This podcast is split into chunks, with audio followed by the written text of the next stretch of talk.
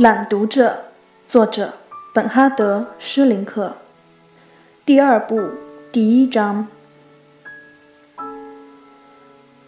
汉娜已经离开这座城市了，可是很长一段时间我还转不过弯来，我仍旧在四处寻找她的身影。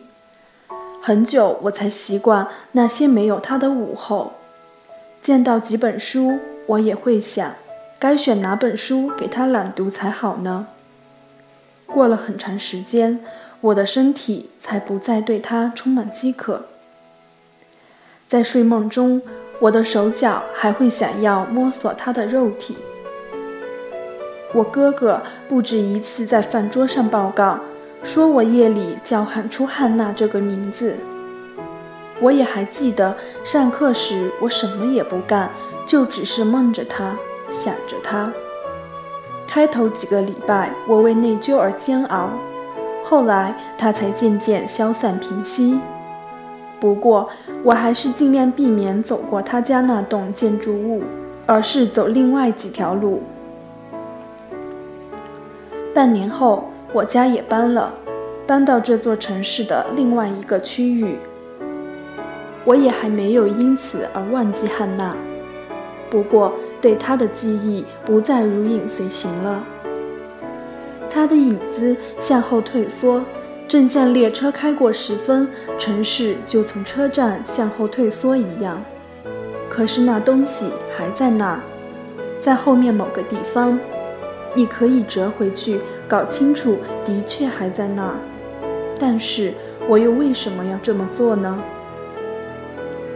我记起，在中学的最后几年。还有大学的低年级，我都过着幸福时光。可是真要讲，却又讲不出什么来。这些时光毫不费力就过去了。无论中学毕业考，或是大学学法律，对我而言都不困难。我选择法律，是因为没有什么别的事儿我真想去做。此外，无论是结识朋友，或是结交关系，甚至是结束关系，我都不存在什么难处。我几乎事事顺遂，没有什么是沉重的。也许这就是我的记忆包袱很小很小的原因，或者也可说我是故意保持这样小小的记忆吗？另外，我甚至还怀疑我的快乐记忆是不是真实的，因为。我越是想他，就越会想出一些尴尬场景和痛苦情况。再说，虽然我已经朝汉娜的记忆道声再见，但是我却并没有将它克服。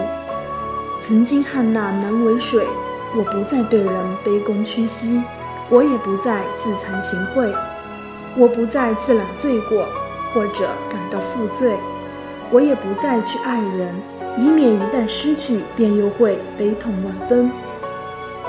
这一切我并没有故作什么明确的构思，只是在感觉上坚如磐石。于是，我养成了一种目中无人、狂妄尊大的习惯。我装得好像没有什么能够感动我、摇撼我或者迷惑我。我是什么也不沾边。我还记得。有一位老师的慧眼看穿了这一切，他也曾经跟我在谈话中指出来，可我亦是无力的把他敷衍过去。我也想起过苏菲，汉娜离开这座城市后，苏菲给诊断出得了肺结核，她在疗养院一待就是三年，出院时刚赶上我进大学，苏菲很孤独，就想找老同学联系联系。其实，要寻找到一条直通他翻新的路，对我来说并不困难。在我们一起睡过觉后，他终于明白我的心并不在他那儿。他含泪问我：“你到底是怎么了？你到底是怎么了？”我想起我的祖父，他去世前我去看他，他要为我祝福，我却对他说。我对这一套既是不相信，也不看重。